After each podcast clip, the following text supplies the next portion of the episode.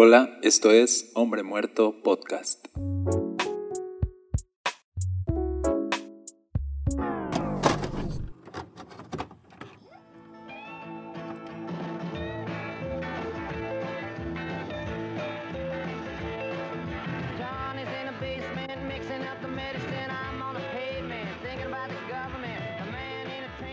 Hola, bienvenidos a Hombre Muerto Podcast. Mi nombre es Daniel Castañeda y estoy contigo estudiando Génesis. Gracias por acompañarme en este recorrido. Si este episodio bendice tu vida, no olvides compartirlo con alguien. Para mí significaría mucho. Estoy ya en el capítulo 15 donde estamos explorando la vida de Abraham y aprendiendo mucho de él. Así que acompáñame un momento a leer. Dice, tiempo después el Señor le habló a Abraham en una visión y le dijo, no temas, Abraham, porque yo te protegeré y tu recompensa será grande. Abraham le respondió, oh Señor soberano, ¿de qué sirven todas tus bendiciones si ni siquiera tengo un hijo, ya que tú no me has dado hijos? Eliezer de Damasco, un siervo de los de mi casa, heredará toda mi riqueza. Tú no me has dado descendientes propios, así que uno de mis siervos será mi heredero. ¿Qué está pasando aquí?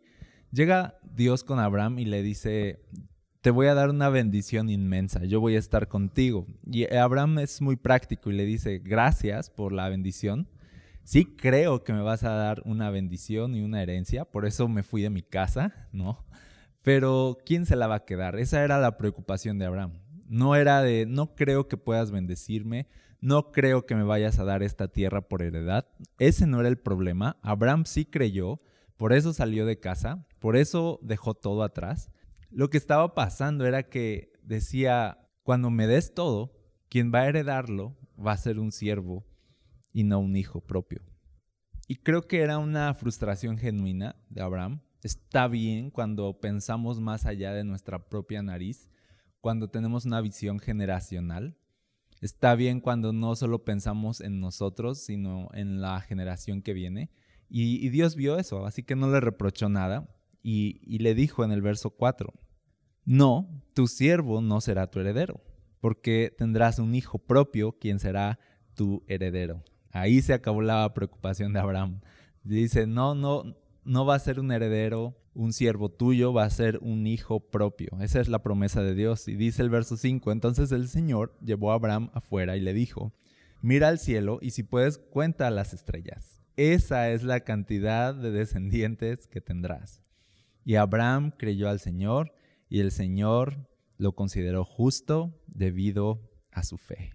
Abraham finalmente cree en Dios, cree en su palabra, cree en sus promesas y por haber creído fue considerado justo delante de Dios. Podemos aprender muchísimo de este pasaje y yo quiero solamente hoy enfocarme en algunos puntos que quiero compartir contigo. Lo primero que veo es que dice que Abraham creyó por fin, su corazón se aplacó, pudo tener paz, pudo tener incluso alegría. La frustración quedó atrás y tuvo una confianza, una certeza, o sea, fe. Fe nació en su corazón. Y cuando pudo tener fe, por fin en su corazón, por aquellas promesas que Dios le había dicho que vendrían, entonces pudo estar contento en un presente que seguía siendo igual. Sus circunstancias, sus situaciones, su entorno, todo seguía siendo exactamente igual. No cambió nada en ese momento. Cuando Abraham tuvo fe, no, no nació un hijo en ese momento. No llegaron las promesas en ese momento. No cambió nada. Todo siguió exactamente igual. Lo único que cambió fue que su corazón estuvo confiado ahora. Estuvo contento en su presente, sabiendo lo que vendría en el futuro. Con esto aprendemos que la fe no siempre es acerca de obtener hoy lo que esperamos, sino de aprender a esperar lo que vendrá mañana.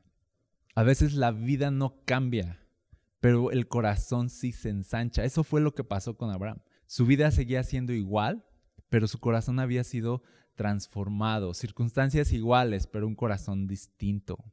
Y cuando tenemos fe en lo que vendrá mañana, podemos vivir el hoy con una actitud diferente. A veces lo que cuenta no es la circunstancia, sino la actitud con la que las afrontamos. Y la vida seguiría siendo difícil y no muchas cosas cambiarían inmediatamente para Abraham. Pero fe no siempre se trata de lo que Dios hace hoy, sino de lo que Él promete que hará mañana. La fe siempre está apuntando al futuro para vivir con gozo el presente. Lo repito, la fe siempre está apuntando al futuro para vivir con gozo el presente. Es una esperanza. Hebreos describe la fe como la certeza de aquellas cosas que esperamos. Es tener una convicción o una seguridad bien arraigada al corazón de que es nuestro ya, aquellas cosas que aún no tenemos, aún no vemos. Fe es aferrarte a las cosas que aún no tienes y aún no ves, pero que te han sido ya otorgadas por una promesa de Dios, por la palabra de Dios. Esa es la fe cristiana, la verdad. Caminamos por fe en lo invisible. Hemos puesto nuestra confianza en promesas que aún no vemos. Hemos puesto nuestra confianza en palabras de un Dios que creemos que es fiel y que no tardará en cumplir su promesa. Esa es la fe cristiana, esa es la esencia de la fe cristiana. Por eso aquí dice, Abraham fue considerado justo cuando creyó en lo invisible, simplemente creyó. No, Dios no le dio nada, no le dio ni siquiera un anticipo de nada, solo le dio una promesa. Y sin ver, Abraham creyó. Esencialmente la fe cristiana, entonces, es creer, por ejemplo, en Jesús como nuestro Salvador, creer que Él murió en una cruz y resucitó al tercer día y que hoy está sentado a la diestra del Padre intercediendo por nosotros.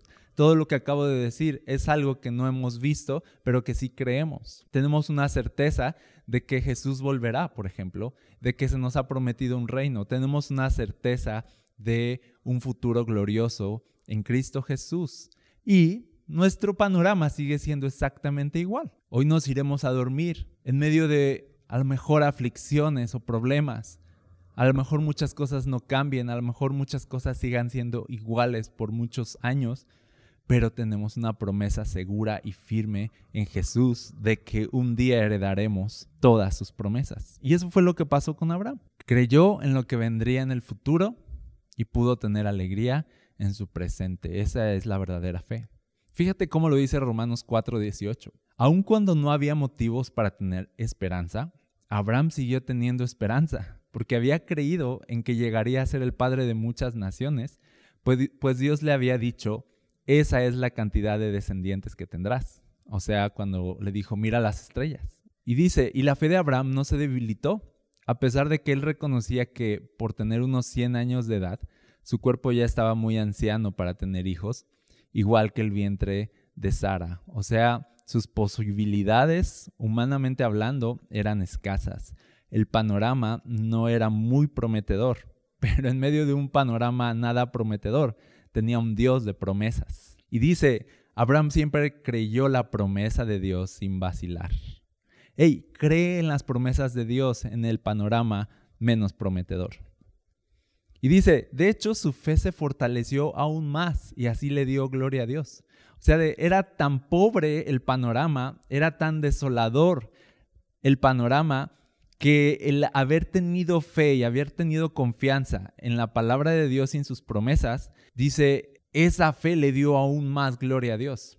Cuando puedes tener fe en el peor panorama, cuando puedes seguir creyendo que Dios hará lo que dijo que hará, a pesar de que no se asome en el horizonte ninguna posibilidad, cuando puedes tener fe que Dios brillará en su gloria a pesar de tanta oscuridad, cuando puedes tener fe que Dios va a hacer contigo lo que dijo que haría a pesar de que ahorita parezca que te ha olvidado, cuando puedes tener fe en el peor panorama, le das mayor gloria a Dios, Dios se glorifica aún más y tu corazón se ensancha, tu corazón se llena de alegría en el peor escenario.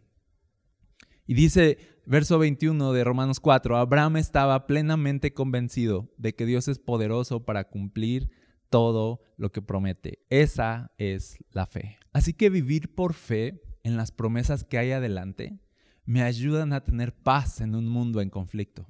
Vivir por fe en las promesas que hay adelante me ayudan a tener alegría en un mundo de dolor. Me fortalece en un mundo de fatigas. Así que mira, ser cristiano no es tenerlo todo en este mundo. A menudo es más bien perder este mundo con la alegría de saber que tienes asegurado un mundo nuevo. Perder esta vida con la esperanza de saber que tienes asegurada una vida eterna. Esa es la fe cristiana. Esencialmente fe cristiana son las promesas futuras que te ayudan a dejar de aferrarte al presente. Son las promesas eternas que te ayudan a dejar de aferrarte a lo temporal. Son las promesas divinas que te ayudan a dejar de aferrarte a lo terrenal. Esa es la fe cristiana. Así que, hey, no dependas de cómo son tus circunstancias hoy. ¿Qué te ha prometido Dios? Vive por esas promesas entonces. Hey, no dependas de cómo te sientes, sino de lo que has creído. Lo que has creído siempre debe ser más fuerte que tus sentimientos y que tus emociones. Aprende a vivir por fe, por lo que has creído y lo que se te ha prometido, no a vivir por lo que ves con tus ojos o a lo que sientes en tu corazón. Yo vivo por lo que se me ha prometido y por lo que he creído. Ese es vivir con fe en el corazón. Así que fe cristiana sí, la verdad es una fe arriesgada. Es, es decidir creer en lo que vendrá mañana para vivir en cualquier presente, no importa cómo sea ese presente, vivir ese presente con alegría. Ahora, me gusta mucho cómo Abraham simplemente está pidiendo un hijo, ¿sabes? Le está diciendo, dame un hijo. Si yo tuviera un hijo, pues otra cosa sería. Y solo está pensando Abraham en, un hijo y ya. Pero Dios lo lleva afuera y le dice, mira las estrellas, no va a ser un hijo, va a ser una descendencia. No, no te voy a, mi promesa no es te voy a dar un hijo solamente, mi promesa es te voy a dar una descendencia innumerable como las estrellas del cielo. Y con esto aprendo algo que lo recalca también en Efesios, que siempre lo que Dios quiere darnos es más grande que lo que nosotros le podemos pedir. Dice la Biblia que cuando nosotros pedimos algo, Dios nos va a responder mucho más allá de lo que pedimos o entendemos. O sea, ni siquiera podemos imaginar la respuesta de Dios a nuestras pobres peticiones. Hey, siempre nuestras peticiones, por muy grandes que sean, van a ser muy pobres cuando llegan a un Dios generoso que quiere bendecirnos. Él nos da mucho más abundantemente de todo lo que pedimos, dice la Biblia. Así que siempre mi petición es demasiado pobre para un Dios tan generoso. Siempre mi petición es muy pequeña para un Dios tan, tan grande. La petición de Abraham era, quiero un hijo, y la respuesta de Dios es, aquí tienes una descendencia innumerable. Y yo creo que Dios le quería enseñar a Abraham a ensancharse, ensanchar su corazón, tener una visión más amplia. Le dice, mira a las estrellas, no mires el panorama, mira las posibilidades, no mires el problema, mira las promesas, no mires las circunstancias. Eso es vivir por fe. Por eso dice, Abraham se fortaleció en la fe, aunque no había motivos para tener fe, Abraham tuvo fe. No había motivos para tener esperanza, Abraham tuvo esperanza. su corazón se ensanchó, miró las estrellas y quitó su vista del panorama. Hey, levanta tu vista hoy a las estrellas. Levanta tu vista a las promesas de Dios. Levanta tu vista al reino de Cristo Jesús, al cual tú perteneces. Ey, no mires el panorama, tú le perteneces a Cristo, ¿sabes? Mira, eso es mirar las estrellas. Mirar las estrellas es levantar mi mirada de lo que hay en el mundo y creer que yo le pertenezco al que es mayor que todo. Mirar las estrellas no es mirar el problema, es mirar las posibilidades infinitas que hay en Cristo Jesús. Mirar las estrellas es no mirar las circunstancias, sino mirar las promesas. Entonces Dios me gusta que le dice, Abraham, no temas, no temas, dice, porque yo te protegeré y tu recompensa será grande. Así Dios nos dice con esto, tú puedes vivir por fe en lo que vendrá para no tener miedo nunca jamás, para irte a dormir tranquilo hoy en la noche. No porque tus circunstancias han cambiado, sino porque tienes esperanza en lo que Dios te ha prometido. Como Abraham, que esa noche, después de que Dios le habló, se fue a dormir. Sus circunstancias eran igualitas, pero su fe era mayor. Ahora te digo algo más. Abraham vivió por fe en una promesa que en vida no vio cumplida al 100%. Obviamente, porque él no vio a todos esos descendientes.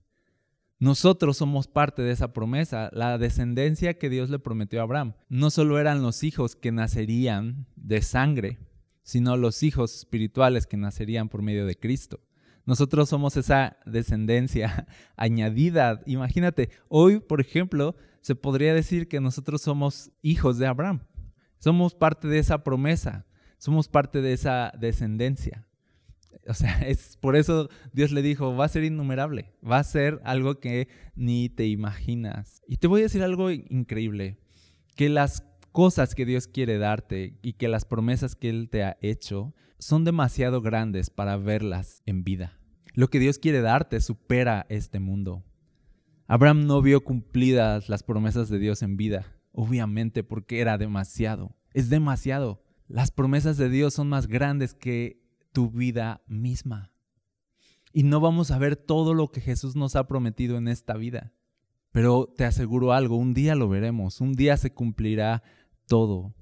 Y aunque en vida no veamos muchas cosas, pero vivimos por esas promesas. Aunque en vida no veamos promesas cumplidas, hoy sí podemos vivir en esas promesas que se nos hicieron. Así que mira, estamos llamados a vivir con una fe que supera la vida y que supera la misma muerte, una fe eterna. Te digo algo, cuando un día sepas que estás por dar tu último aliento, quizá lo sepas, quizá tengas esa fortuna de ya me voy y me voy a despedir.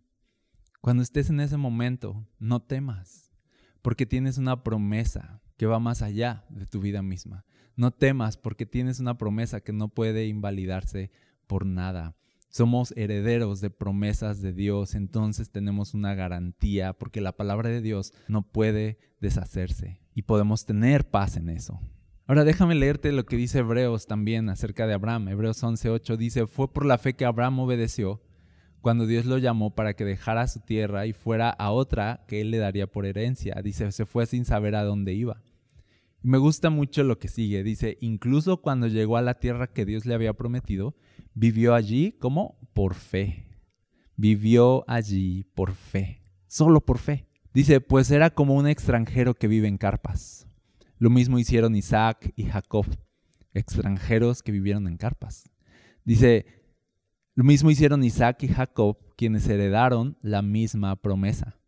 No heredaron una tierra en ese momento, solo heredaron una promesa. Y como heredaron una promesa, entonces vivieron como extranjeros en carpas.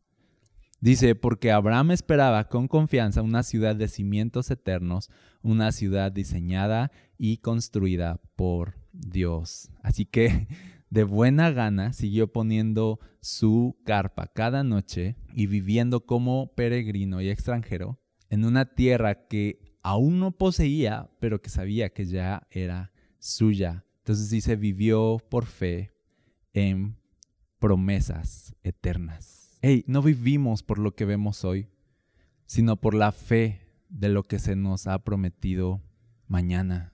Hey, ¿qué tal vivir felices?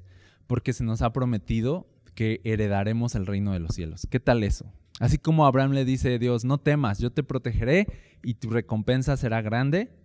Nosotros tenemos la misma promesa. Jesús nos dijo, no teman, yo estaré con ustedes todos los días hasta el fin de los tiempos.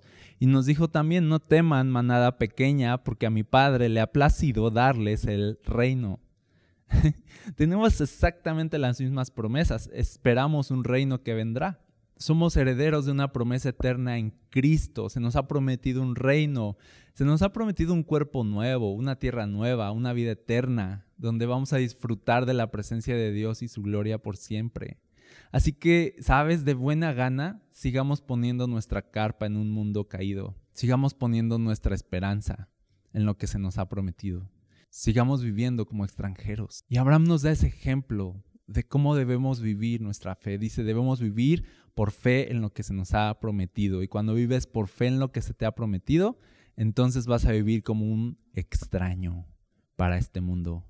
¿Por qué un extraño para este mundo? Porque nuestra herencia es de otro mundo. En cambio, por ejemplo, dice Jesús que si tú atesoras este mundo, entonces serás extraño para Dios, extranjero para Dios. De que vas a ser extranjero, vas a ser extranjero. Tú eliges para quién quieres ser extranjero o extraño.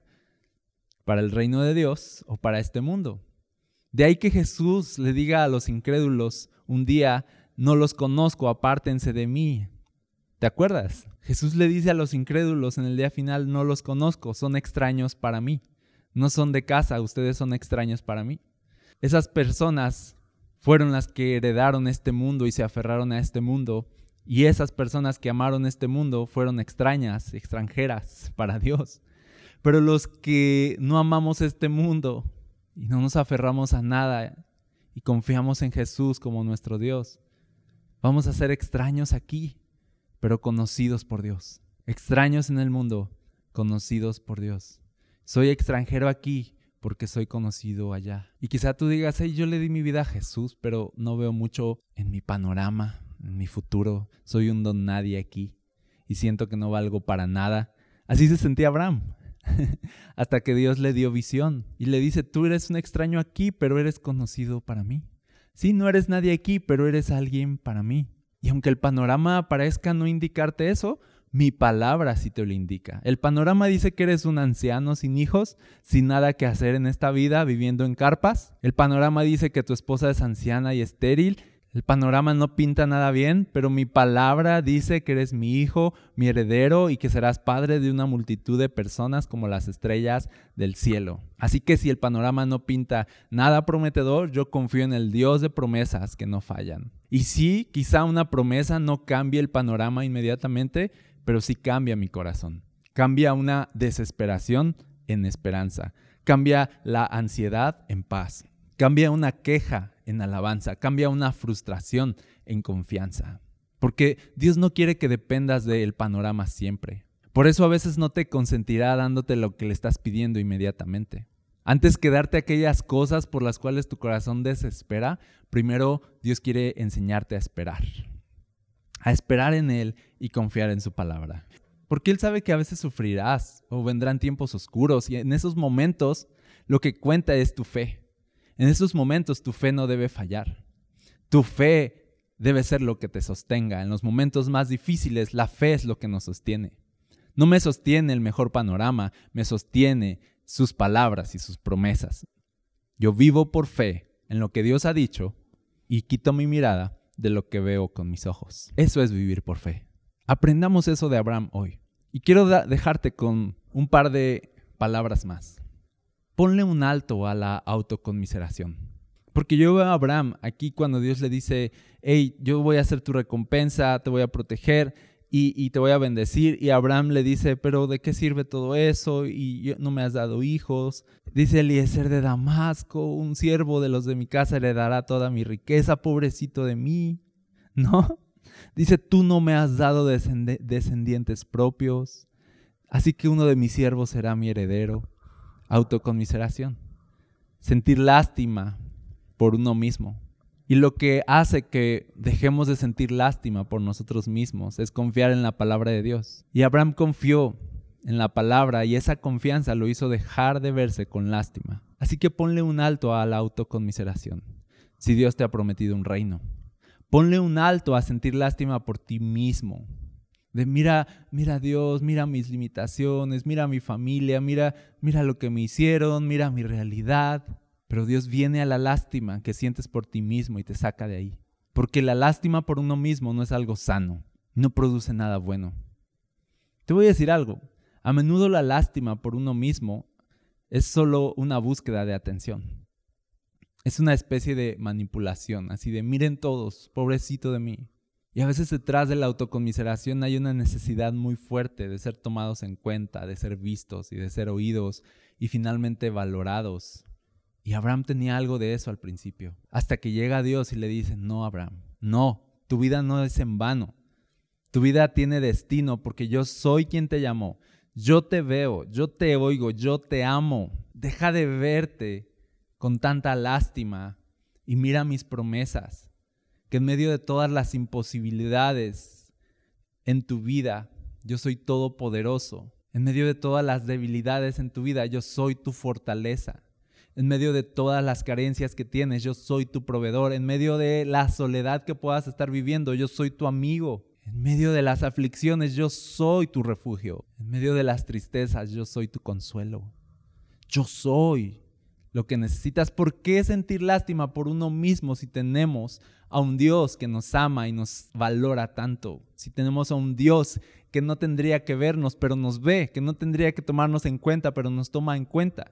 ¿Por qué sentir lástima por uno mismo si se nos ha prometido un reino? Si ese reino es nuestro. ¿Por qué sentir lástima por uno mismo si tenemos un Salvador en Jesús? ¿Por qué enfocarnos en el panorama tan gris de nuestra vida si tenemos promesas llenas de vida y color? En Cristo Jesús. Así que te digo hoy, mira las estrellas, levanta tu mirada. Ahí está Jesús intercediendo por ti a tu favor, lleno de amor, de gracia y de misericordia hacia tu vida. Tienes un Dios de promesas que te ha prometido un reino y que un día volverá por ti y por mí.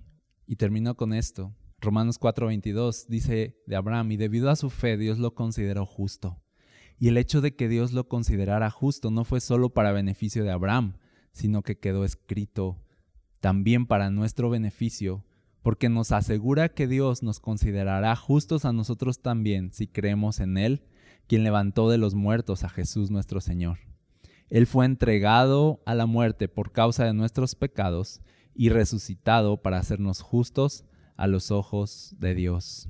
Esa es nuestra fe. Dice, la fe de Abraham, dice, quedó como un antecedente de cómo serían salvadas las personas. No serían salvadas por sus buenas obras, serían salvadas por haber confiado en el Dios invisible.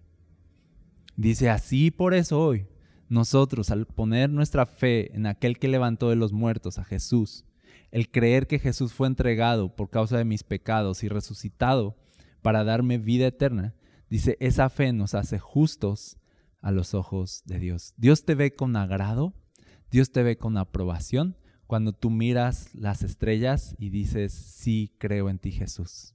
Sí, creo en tu reino Jesús. Cuando tú levantas tu mirada, esté pasando lo que esté pasando en tu vida y levantas tu mirada y dices, Jesús, tú eres mi Dios, eres mi Señor, eres mi amigo y creo en ti. Dice, esa es la justicia de Dios en nosotros.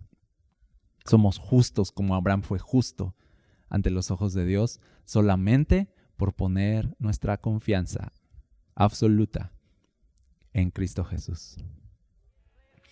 Y esto es todo por hoy. Si este episodio bendijo tu vida, compártelo con alguien y yo te veo la siguiente semana. Dios te bendiga.